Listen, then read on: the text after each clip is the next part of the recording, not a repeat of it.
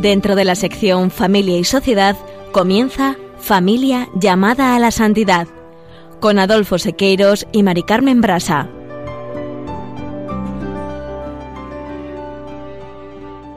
Muy buenas tardes, queridos oyentes de Radio María y familia Radio María. Bienvenidos al programa Familia llamada a la Santidad. Muy buenas tardes, queridos oyentes. Con alegría compartimos esta tarde un nuevo programa con todos ustedes. En la primera sección del programa, continuando con el fundamento de la espiritualidad conyugal, nos plantearemos unas preguntas. ¿Cómo vivir cristianamente las realidades conyugales y familiares? ¿Cómo vivir todas las exigencias de la vida cristiana?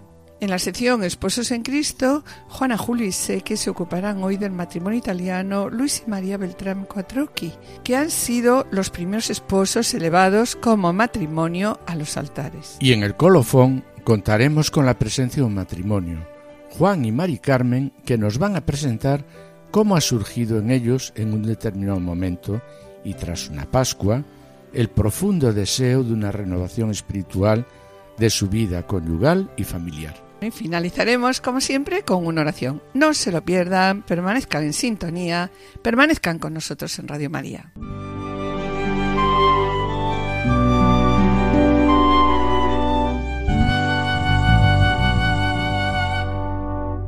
En el programa anterior nos habíamos planteado una pregunta. ¿Cuál es el fundamento de la espiritualidad conyugal? ¿Cuál es y qué es la espiritualidad conyugal? Pues sí, Adolfo. Y si te parece, vamos a recordarlo, ¿no? Y ante, una, ante la pregunta ¿qué es la espiritualidad conyugal? Vemos que es una forma de vida conyugal concreta, conducida por el Espíritu Santo. Y también es un modo de vivir el matrimonio desde Dios y con Dios. Pero quiero destacar aquí, porque al utilizar la palabra espiritualidad puede llevarnos a no entender qué es la espiritualidad conyugal la espiritualidad conyugal no es una huida en abstracto, sino es la forma de una vida conyugal concreta, conducida por el Espíritu Santo. La espiritualidad conyugal es también el modo de vivir en el matrimonio, el ideal evangélico que Cristo propone a todos sus discípulos. Espiritualidad conyugal es el camino de santificación en y por el matrimonio. Pero, ¿cómo vivir cristianamente las realidades conyugales y familiares? Sí, porque no es fácil. Ya. ¿Y cómo vivir todas las exigencias de la vida cristiana? ¿Y cuál es el origen de la espiritualidad conyugal, Mari Carmen? Sí, bueno, vemos como en el origen de la espiritualidad conyugal hay una llamada de Cristo. ¿Cuál es nuestra vocación? Nuestra vocación es la de caminar juntos hacia Cristo, el uno y el otro. Sí, el uno con el otro y el uno por el otro, ¿no? Eso es.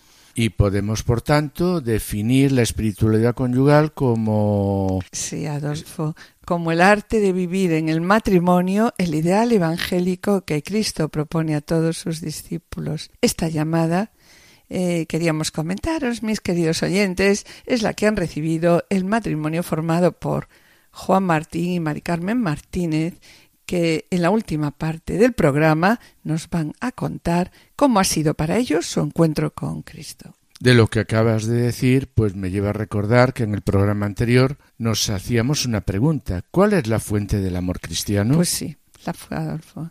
La fuente del amor cristiano no está en el corazón del hombre. ¿Está dónde? Está en Dios. A los esposos que quieren amarse, que quieren aprender a amar cada vez más.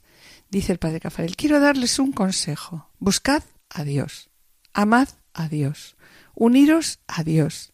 Cederle todo el espacio a Dios. Dios está en el principio del amor pero también en su fin. Y el amor viene de Dios y va hacia Dios. Y bueno, después de haber visto en el programa anterior qué es la espiritualidad conyugal sobre sí, como decía Juan Pablo II, pues hoy vamos a destacar brevemente las notas sobre espiritualidad conyugal según lo propone la exhortación Amor y Leticia. Sí, y así el punto 313 dice que la espiritualidad de los laicos debe asumir características peculiares por la razón del estado del matrimonio y de la familia, y que las preocupaciones familiares no deben ser algo ajeno a su estilo de vida espiritual. De ahí que, bueno, pues la exhortación propone que vale la pena que nos detengamos brevemente a describir algunas notas fundamentales de esta espiritualidad específica, que se desarrolla en el dinamismo de las relaciones de la vida familiar. Sí, y notas, Adolfo, que iremos viendo a lo largo de varios programas. Destaca como primera nota la espiritualidad de la comunión sobrenatural. ¿Y qué significa esto? ¿Qué significa? Pues significa que pues la presencia del Señor vive en la familia y está presente en el, matrimonio, y en, la, familia, con todos sus sufrimientos, luchas, alegrías. Sí, la verdad es que cuando se vive en familia, qué difícil es fingir porque te pillan y mentir. Y mentir, sí, mentir. No podemos mostrar ante nuestra familia una máscara porque nos pilla, está claro. La espiritualidad entonces matrimonial y familiar, está hecha, nos dice la exhortación, de miles de gestos reales y concretos. Y sobre la presencia del Señor en la vida matrimonial y familiar, continúa también diciendo la exhortación en el apartado 316. Una comunión familiar bien vivida es un verdadero camino de santificación en la vida ordinaria y también... también es verdad, un medio para la unión íntima con Dios, porque las exigencias fraternas y comunitarias, es decir, las pequeñas correcciones que se aplican tantas veces con cariño en la vida matrimonial, en la vida familiar, son realmente una ocasión para abrir más y más el corazón. Y esto hace posible, Mari Carmen, pues un encuentro con el Señor cada vez, cada vez mucho más pleno, ¿sí?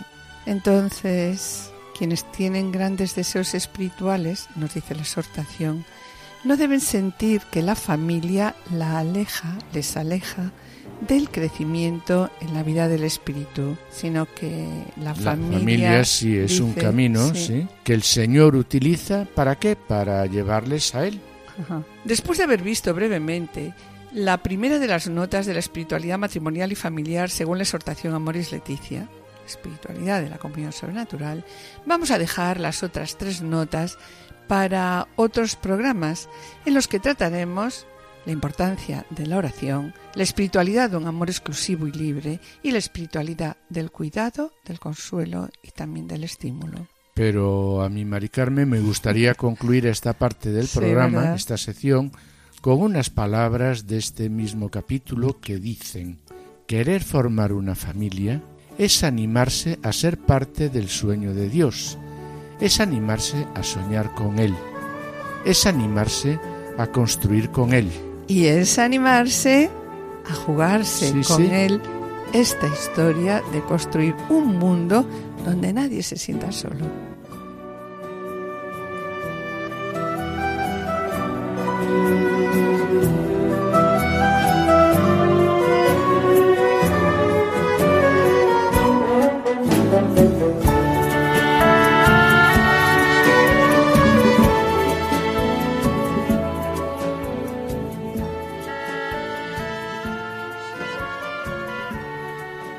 Queridos oyentes y familia Radio María, estamos en el programa Familia llamada a la Santidad, dirigido por Adolfo Sequeiros y quien les habla, Mari Carmen Brasa. Finalizamos esta primera sección y antes de iniciar la segunda quisiéramos adelantarles que en el colofón el matrimonio formado por Juan Martín y Mari Carmen Martínez nos presentarán el profundo deseo de una renovación espiritual de su vida conyugal y familiar que surge después de su encuentro con la persona de Cristo. A continuación, damos paso al espacio Esposos en Cristo en el que nuestros colaboradores, Juana Juli Seque, presentarán la vida de los esposos Luis y María Beltrame Cuatroqui. No os perdáis su ejemplo de vida, permaneced en la escucha, permaneced en Radio María.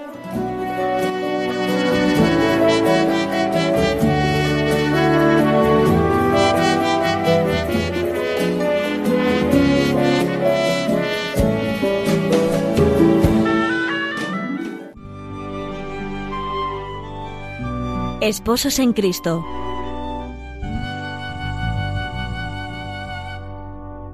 Queridos amigos de Radio María, en esta sección del programa nos ocupamos hoy de un matrimonio italiano especialmente destacado. Se trata de Luis y María Beltrame Quattrocchi, que constituyen el primer matrimonio elevado como tal a los altares. Efectivamente, San Juan Pablo II, que tanto protegió y protege desde el cielo a las familias, beatificó a este matrimonio el 21 de octubre de 2001. En la homilía pronunciada en la ceremonia, dedicó a María Beltrame estas hermosas palabras. En una vida sencilla y ordinaria supo confesar a Cristo generosa y admirablemente, en todas las circunstancias de su vida, en la condición de esposa, madre y apóstol, dejando con naturalidad que Dios se transparentase en ella. Su mensaje es bien claro para las madres, esposas y educadores. Es una invitación viva para todos sobre cómo entregarnos a los demás, una invitación a vivir la propia fe y vocación como expresión de la caridad de Cristo.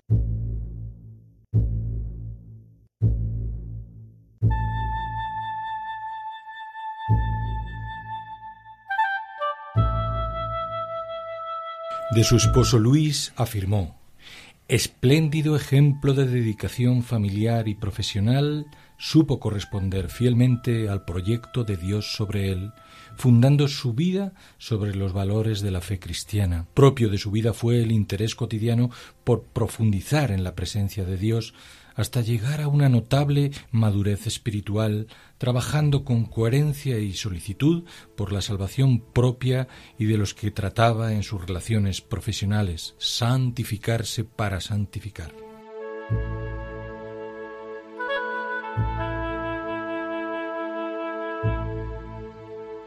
Pues bien, con la brevedad que impone el tiempo, esbocemos algunos momentos de la vida de estos admirables esposos. Luis nació en Catania, en el año 1880. En los primeros años vivió con sus padres allí y con sus tres hermanos, pero hacia 1889 se traslada a Roma para vivir con sus tíos, que no tenían descendencia y disfrutaban de una situación económica más acomodada. Siendo estudiante de la Facultad de Derecho, conoce a María Corsini, cuatro años más joven que Luis. María, hija de un capitán del ejército real, estudió con las hermanas de San José de Cluny y más tarde obtuvo un título en estudios de dirección y contabilidad. Cuando Luis termina la carrera y consigue un puesto administrativo, se casan. Es ya noviembre de 1905. De su unión nacerán cuatro hijos, los tres primeros con edades muy próximas. Unos años después, cuando llega el cuarto embarazo, se presentan dificultades. Acuden a un célebre ginecólogo de Roma que les propone interrumpir la maternidad si, en sus palabras, quieren salvar al menos a la madre. María y Luis rechazan categóricamente el aborto y se abandonan a la voluntad de Dios, voluntad que se manifestó en que María vivió 51 años más y la niña que nació, Enriqueta, llegó a cumplir 98 años. En 1909, el esposo obtiene un alto cargo en la administración judicial, un ambiente poco propicio a la fe y donde, sin embargo, ejercita su apostolado cristiano y recoge sus frutos gracias a la profunda bondad que tiene al tratar con todos. Participa como voluntario también en asociaciones católicas y ejerce una importante labor en la Asociación Scout Católica Italiana. María, por su parte, mm, está especialmente dotada para las disciplinas literarias. Por ello, cuando tiene la necesidad de compartir sus reflexiones y sentimientos sobre la educación y la familia cristiana, lo hará en ensayos de gran fuerza y sensibilidad. La vida para ella era servicio a los demás, entregar la riqueza interior que venía de Dios dar la vida espiritual a todos los que nos rodean.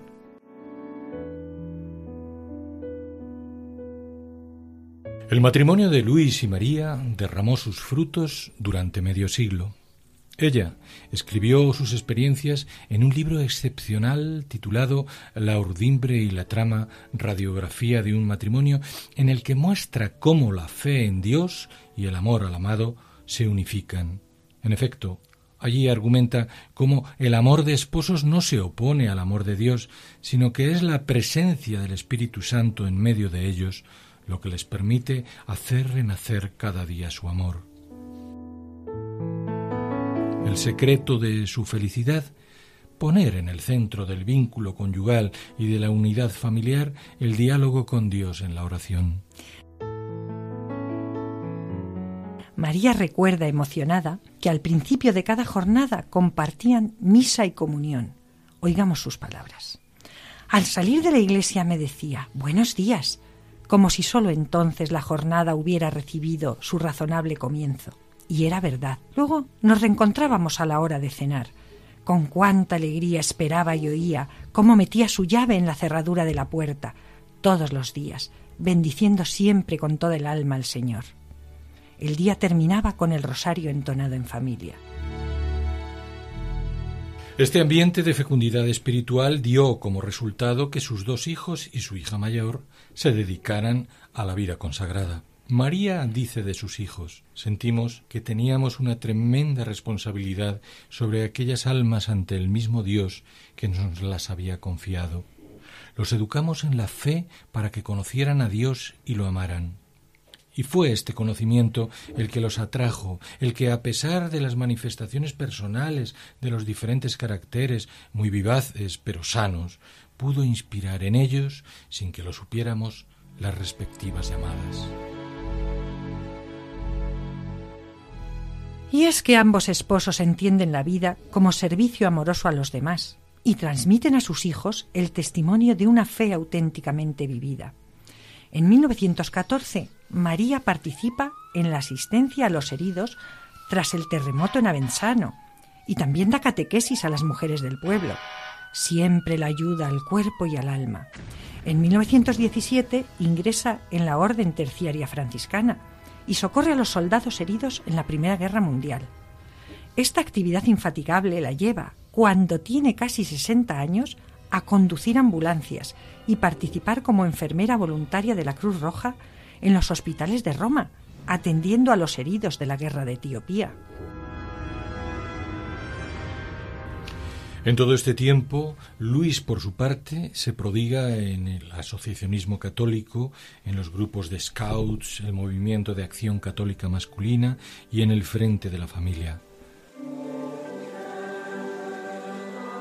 Labor sin descanso la de ambos esposos, que los llevó también a acompañar enfermos a los santuarios de Lourdes y de Loreto. Siempre la ayuda al cuerpo y al alma. Ni que decir tiene que durante todo este tiempo la casa de los Beltrame Quattrocchi, a la que se conocía con el sobrenombre de Pequeña Betania, era una verdadera casa de acogida. En los años de la Segunda Guerra Mundial fue escenario de episodios de auténtico heroísmo para conseguir salvar a jóvenes amigos, oficiales fugitivos, judíos. En varias ocasiones los vistieron con las sotanas de sus hijos, de modo que pasasen por benedictinos ante la vigilancia de los militares alemanes. La casa fue refugio para decenas de personas, también lugar de coloquios salvadores para almas alejadas de Dios. El encuentro definitivo de Luis con el Señor tuvo lugar en 1951 y el de María 14 años más tarde. Es indudable que ambos supieron enriquecerse con la palabra de Dios y el testimonio de los santos para vivir en forma extraordinaria una vida ordinaria hecha de entrega amorosa en el matrimonio, en la familia, en el trabajo, en las comunidades en los momentos de alegría y en los de peligros y dificultades. Vida que bien puede resumirse en estas palabras de María, que transparentan el gozo del matrimonio cristiano como escalera hacia la santidad. Dice, así es el matrimonio, así solamente, para poder obtener un resultado válido que por sí mismo sea premio y fruto de bien, hilo por hilo, entretejidos en Dios, el uno con el otro, sin solución de continuidad, nunca, hasta la eternidad.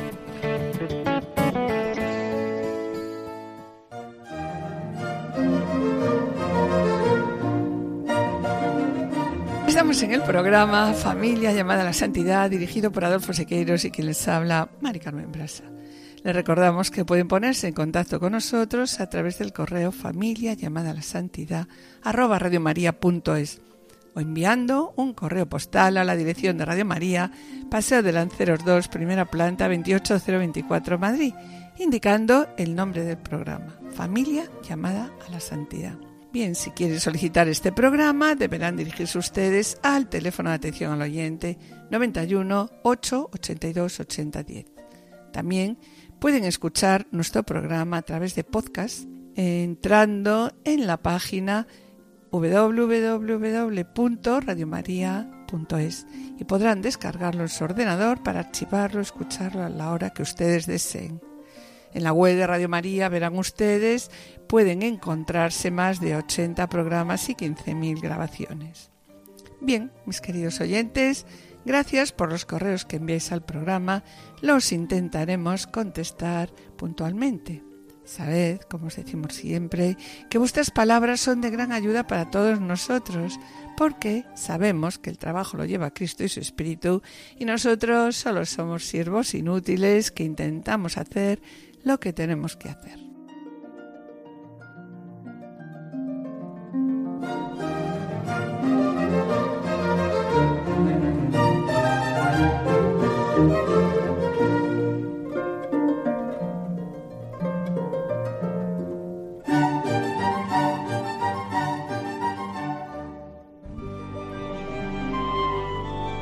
Colofón.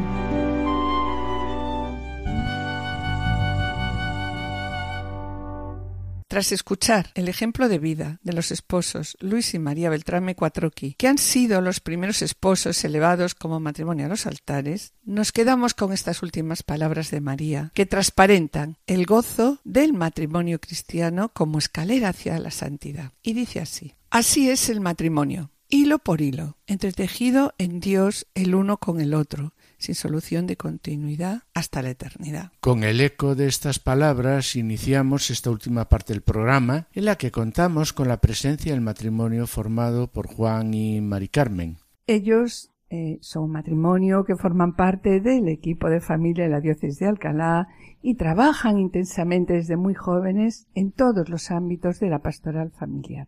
Tienen estudios de máster en psicología y familia y también en ciencias de matrimonio y familia impartidos por el Instituto Juan Pablo II. Además, tienen también bachillerato en Sagrada Teología. Pues bien, ellos hoy nos van a presentar el testimonio de su vida y estoy segura, porque los conocemos y admiramos mucho, que a través de este testimonio van a presentarnos con toda humildad la verdad y la belleza del Evangelio en un lenguaje capaz de tocar nuestras mentes y nuestros corazones, sedientos de verdad, sedientos de Dios. Hola Juan, hola Mari Carmen. Hola Mari Carmen, buenas tardes. Buenas tardes. Y muchas gracias por habernos recibido en vuestra casa. Perdonad que os interrumpa, pero tengo que manifestarle a nuestros oyentes que eh, hemos tenido que venir a vuestra casa a hacer esta grabación por tu situación, Juan, porque Juan se encuentra en una silla de ruedas conectado a una bombona de oxígeno por un problema eh, de un enfisema pulmonar y una enfermedad pulmonar obstructiva crónica severa que le impide poderse desplazar a esta emisora. También quiero manifestar la alegría de cómo se vive en este matrimonio, cómo Juan afronta la realidad de su enfermedad como podrán ver por su testimonio, pero sobre todo la entrega día a día de su mujer Mari Carmen como testigo de la verdadera compañera. ¿Podéis eh, contarnos cómo y cuándo os conocisteis? Bueno, pues nos conocimos en Londres en la Navidad del, 80, del 68, perdón. Yo tenía 16 años y Juan 21. Yo vivía con mis padres y él había ido a pasar las Navidades con los suyos. Nos casamos en julio del 71, por lo tanto llevamos casados 47 años y tenemos seis hijos. El segundo de ellos en el cielo. ¿Nietos? Y nietos pues tenemos 13. Dos de ellos también están en el cielo porque también nuestras hijas los perdieron pues en la semana 8 o 9. Bien, o sea que os conocisteis en Londres y porque era donde estaban destinados vuestros padres, ¿no? ¿Y a qué edad os casasteis, Mari Carmen? Pues yo tenía 19 y Juan 24. Bueno, y desde entonces, Juan, ¿quieres añadir algo más? Sí, que tenía solo 23. Es que esta mujer mía me echa años, me echa años y así, claro. Luego, luego me llaman, luego me llaman el abuelito. Porque eres abuelo, Juan. Y ya centrándonos en el tema, ¿no? ¿Cómo ha sido vuestra vida de fe? Bueno, pues desde siempre hemos sido creyentes. Nuestros padres nos educaron en, en, la, en la fe católica. Y la verdad es que fue, era una, una fe un poco tradicionalista. Íbamos a misa, eh, todos los domingos. Éramos muy normalitos, o sea, que no hacíamos más que eso. Esa bueno, sí, rezábamos también en las comidas y por las noches, eh, pues rezábamos con nuestros hijos, pues el Jesucito de mi vida.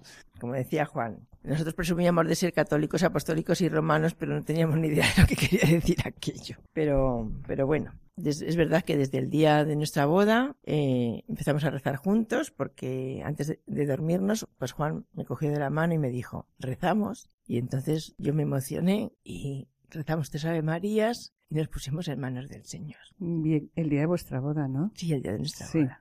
Bueno, pues perdonadme que os interrumpa, que hagamos un pequeño inciso, porque esto que acabáis de comentar me lleva a recordar el cántico de Tobías y vamos a escucharlo.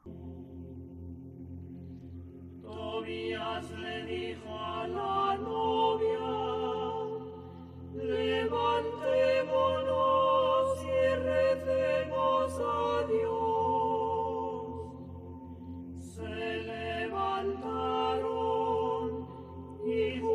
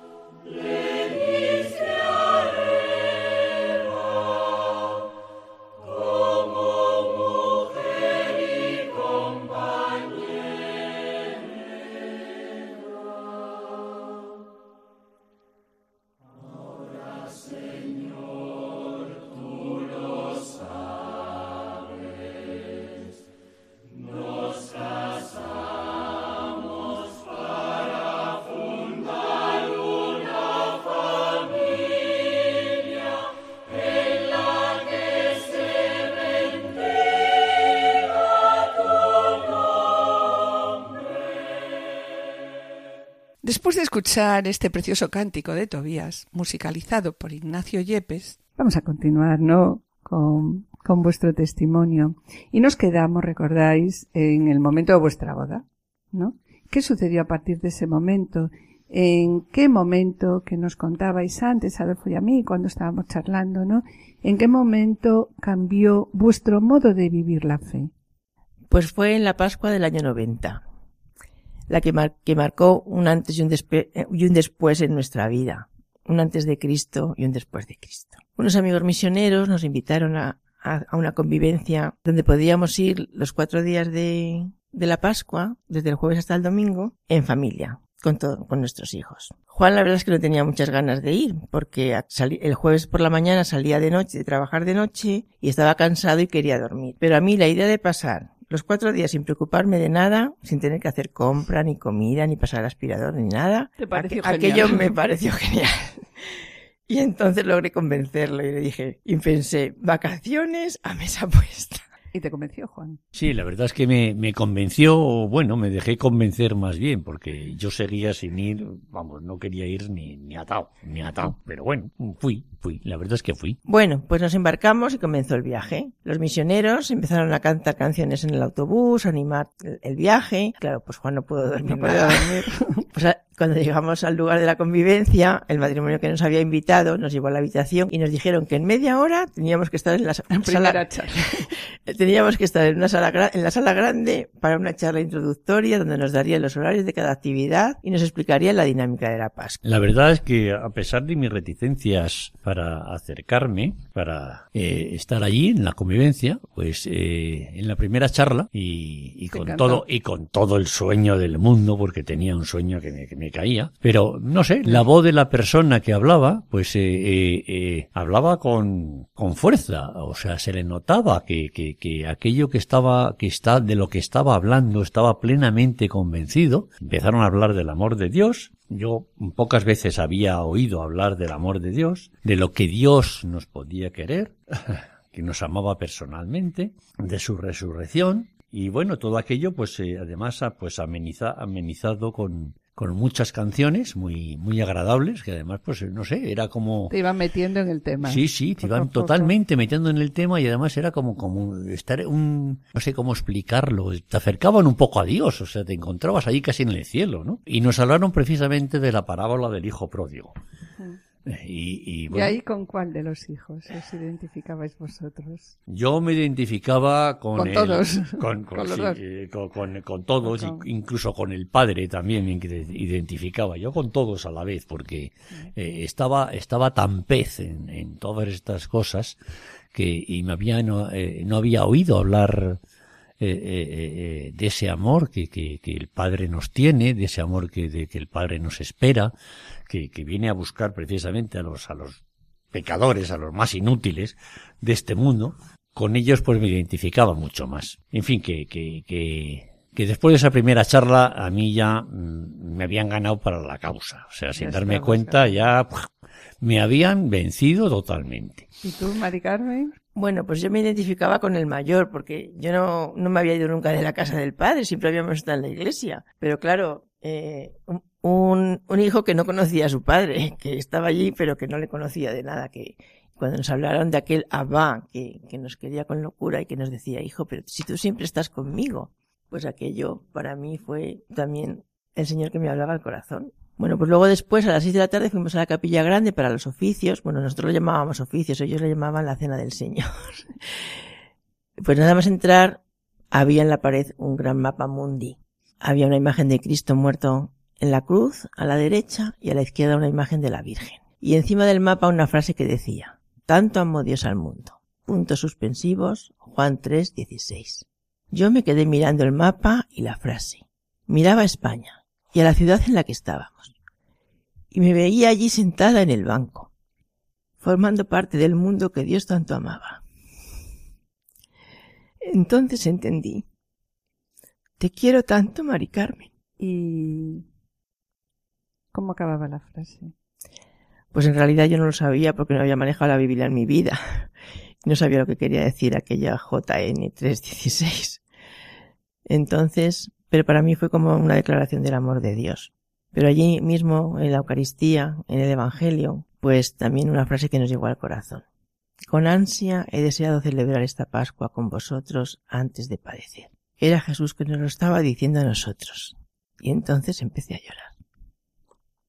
Bueno, fijaos cómo nos llegó todo aquello que cuando oí todas estas cosas, tanto amó Dios al mundo, con ansia he deseado celebrar la Pascua antes, de, padecer, eh, pues claro, eh, yo me quedé, me quedé helado. Digo, Juan, eh, eh, estás totalmente equivocado.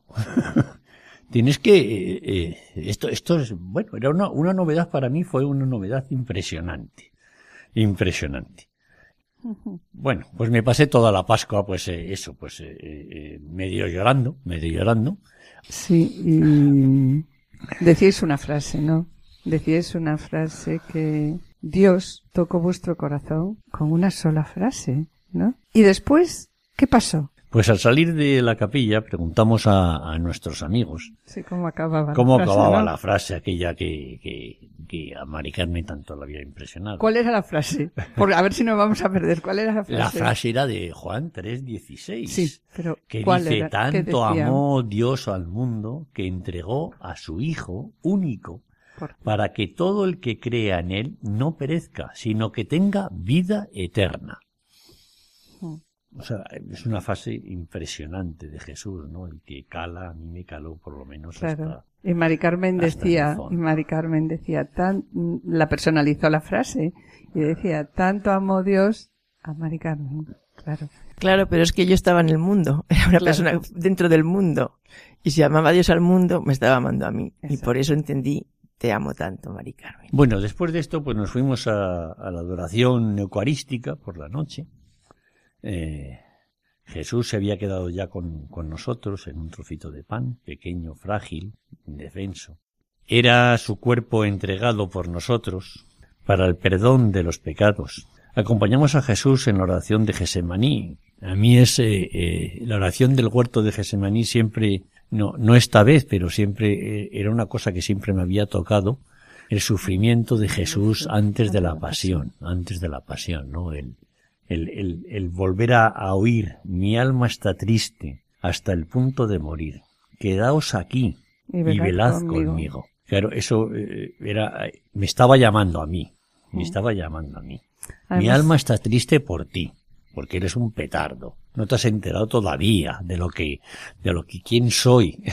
¿no? Y, y, y, estoy hasta punto de morir y, te pido que te quedes aquí conmigo y que veles conmigo esta noche, aunque sea solo esta noche, pero quédate conmigo. Y, bueno, pues la verdad es que me quedé, me quedé allí, no sé, no sé a qué hora me fui, yo creo que me marché, me marché muy, muy de madrugada y además aquella noche empecé a escribir una carta en mi cuaderno de oración a cada uno de mis hijos. Ah, qué bonito. Bueno, pues los misioneros empezaron a cantar durante el tiempo de la adoración y una de las canciones era Señor, tú me sondeas y me conoces. Conoces cuando me siento y me levanto. De lejos penetras mis pensamientos. Conduces mi camino y mi descanso. Todas mis sendas te son familiares. Yo pensaba, ¿quién habrá compuesto esta canción? Qué bonita esta canción. Qué bonita, porque expresaba lo que yo sentía en aquel momento. Es que aquella canción había sido escrita para mí para nosotros. ¿Y quién conocía nuestros sentimientos? ¿Cómo podían los misioneros saber lo que teníamos en nuestro corazón? Porque luego ya más tarde descubrimos que era un salmo que estaba escrito en la Biblia desde hacía muchísimos años, que era el Salmo 139 y se nos quedó grabado en nuestro corazón. Y desde entonces yo creo que canto ese salmo todos los días, todos los días. Bueno, como nos habéis presentado el Salmo 139, 138, creemos conveniente escucharlo en este momento. Señor, me intuyes, me comprendes, me sabes, tú me conoces.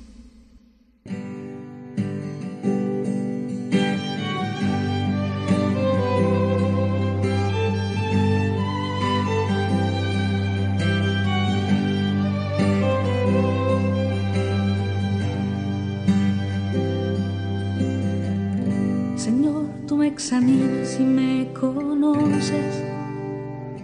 Cuando me siento y me levanto, tú me conoces, tú me conoces.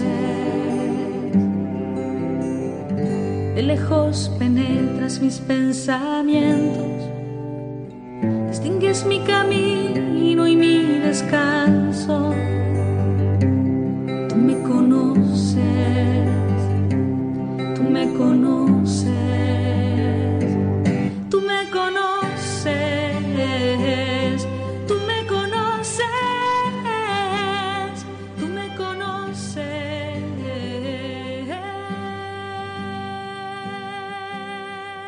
con este salmo hemos querido recordar ese momento tan importante en vuestra vida, eh, con esta profunda oración musicalizada por la hermana Glenda.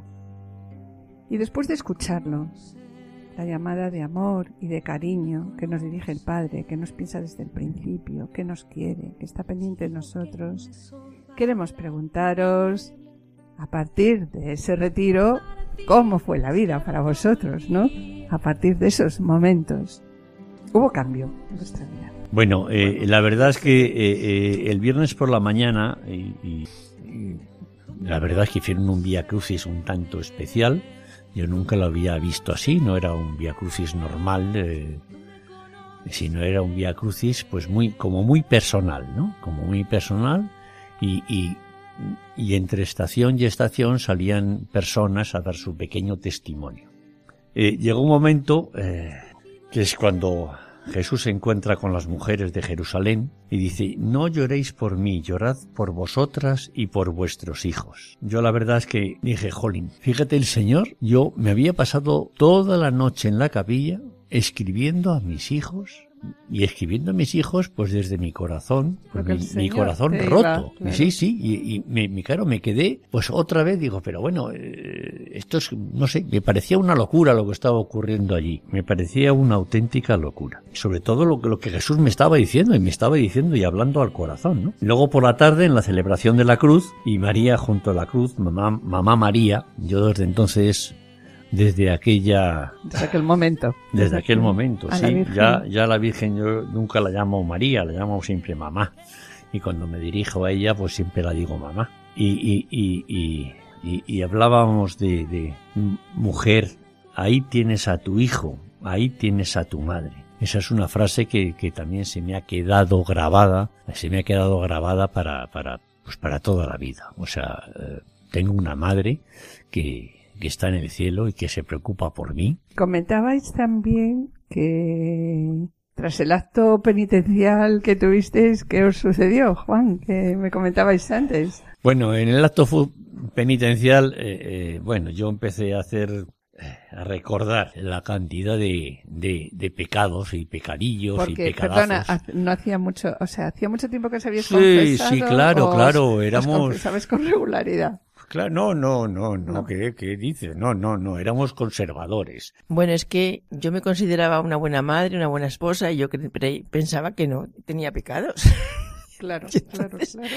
Yo, me, me, entre comillas, era santa, entonces, ¿qué, ¿qué, me tenía que confesar? Pues si yo era buena y no, no hacía mal a nadie. Sí. Pero claro, no era consciente de, pues, pues de, de, de, mi orgullo y de mi egoísmo y de todas esas cosas que tenemos todos. Y que, y que la confesión es necesaria. Y la, y la confesión necesita. Por eso, una vez al año, pero bueno, nos confesábamos en Semana Santa, normalmente. Bien. ¿Y sobre la confesión? ¿Qué vas a decir tú, Juan? La verdad es que, que mmm, pillé por ahí un librito para, para, para confesarme bien y para saber lo que era el acto,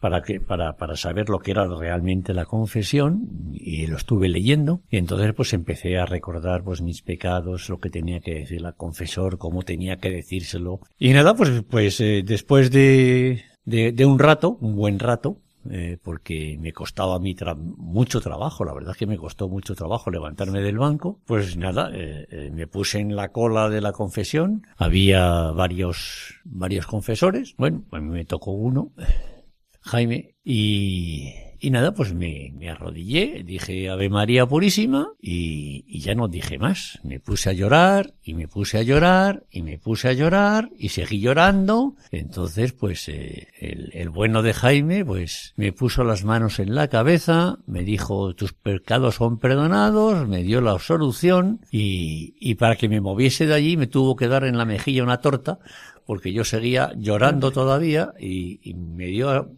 una torta y dice, la vete. Y, y, me levanté, pero mira, fue una sensación de, de, de, ya como si fueras flotando a tu banco. O sea, como si te hubieras descargado todo, todo, todo, todo. Te hubieras vaciado de toda la porquería que tenías encima, que tenías encima. Fue impresionante.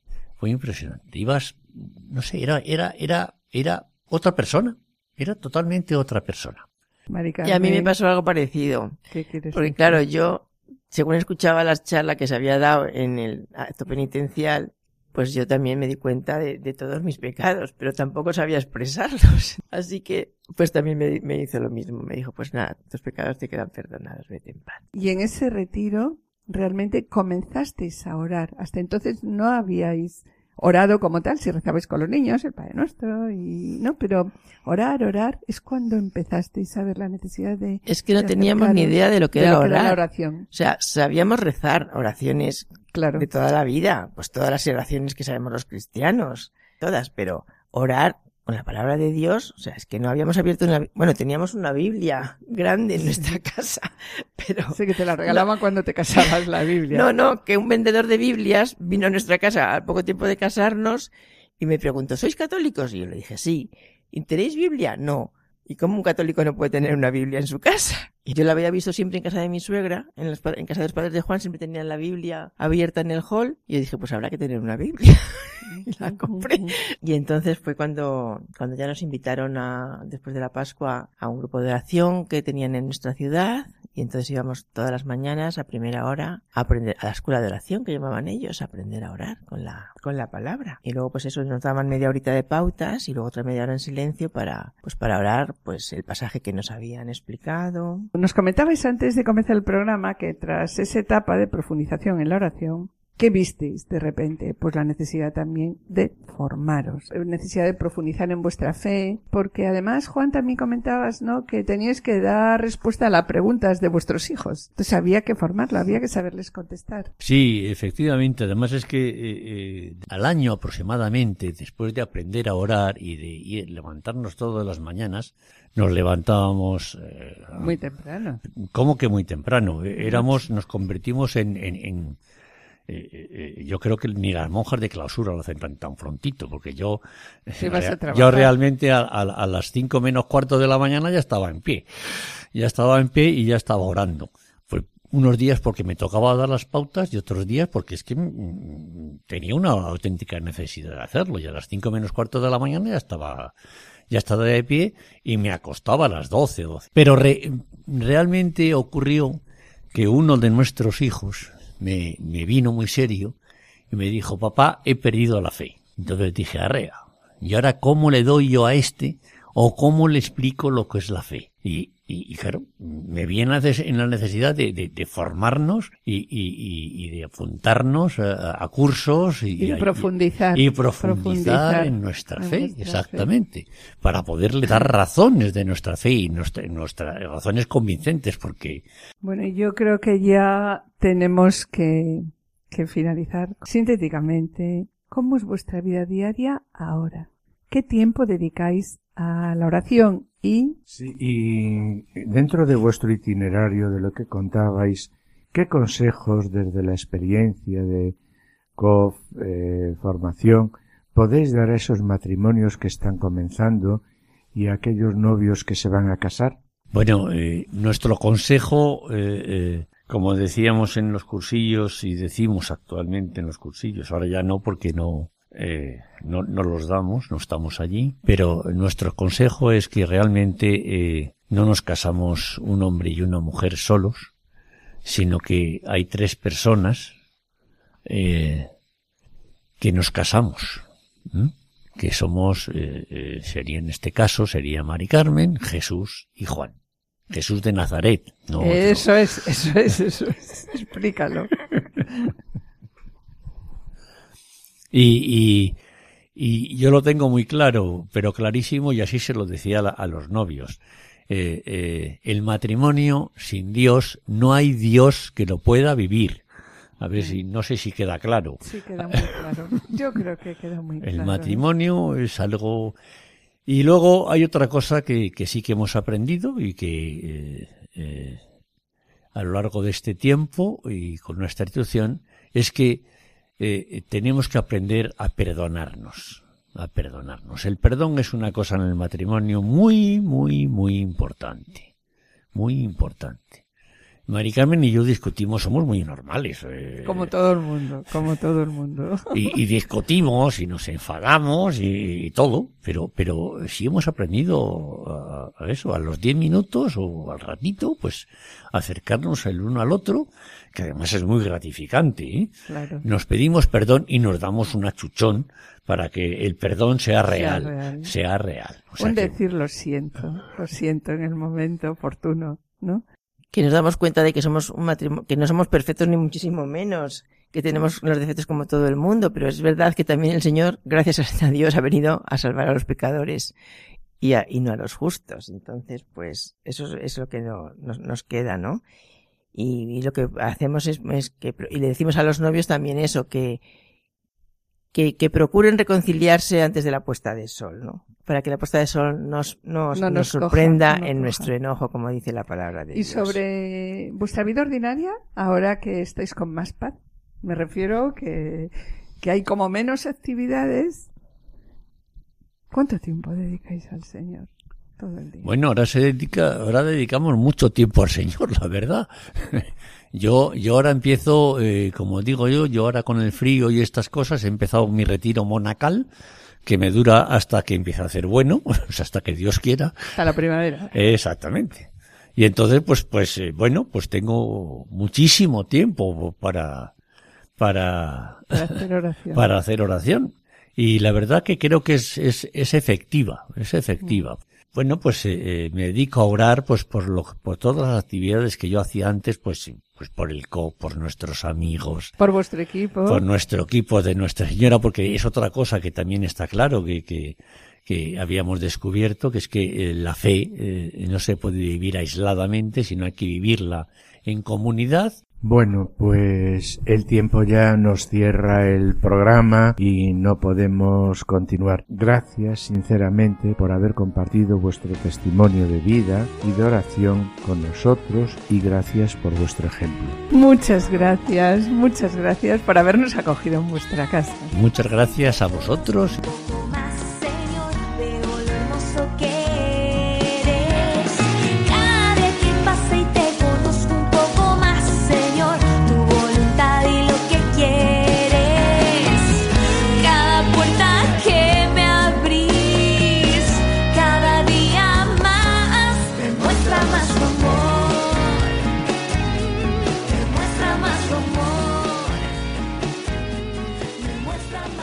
Tras el testimonio de Juan y Mari Carmen, a los que hemos invitado ya para otros programas, hemos visto cómo en el origen de su espiritualidad conyugal existió, en primer lugar, una llamada de Cristo, que su vocación es la de caminar juntos hacia Cristo, como decimos, el uno y el otro, el uno con el otro, el uno por el otro. Podemos definir la espiritualidad conyugal como el arte de vivir en el matrimonio el ideal evangélico que Cristo propone a todos sus discípulos. Y a los esposos que quieran amarse, que quieran aprender a amar, recordamos una vez más las palabras del Padre Cafarel que hemos comentado antes. Buscad a Dios, amad a Dios, uniros a Dios, cederles vuestro espacio a Dios.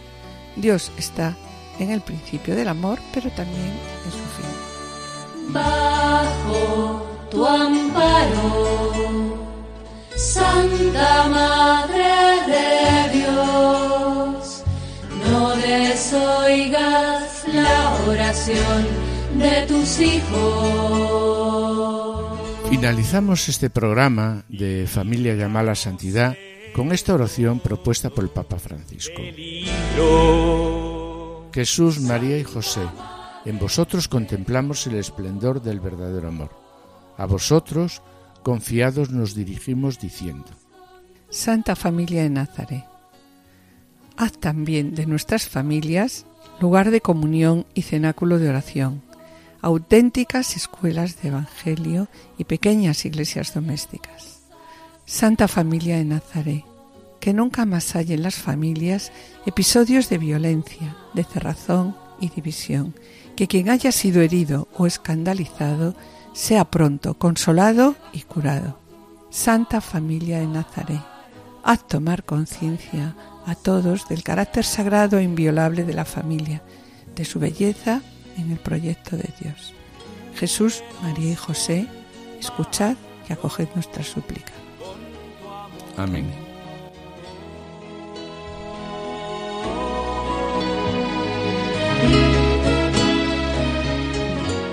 Con pena, mis queridos oyentes, tenemos que despedirnos. En el programa del día de hoy hemos comenzado con unas preguntas. ¿Cómo vivir cristianamente las realidades conyugales y familiares? ¿Cómo vivir todas las exigencias de la vida cristiana? En la sección Esposos en Cristo, Juana Juliseque se ha ocupado eh, de la vida del matrimonio Luis y María Beltrame Cuatroqui. Y en el colofón contamos con la presencia del matrimonio Juan Martín y Mari Carmen Martínez. Agradecemos a los asistentes el control de sonido. Y esperamos estar de nuevo con ustedes el jueves dentro de dos semanas. Muchas gracias por su atención. Hasta la próxima audición y que el Señor os bendiga. A continuación, damos paso a Lorena del Rey y el programa Voluntarios. No se lo pierdan, permanezcan en la escucha, permanezcan con nosotros en Radio María.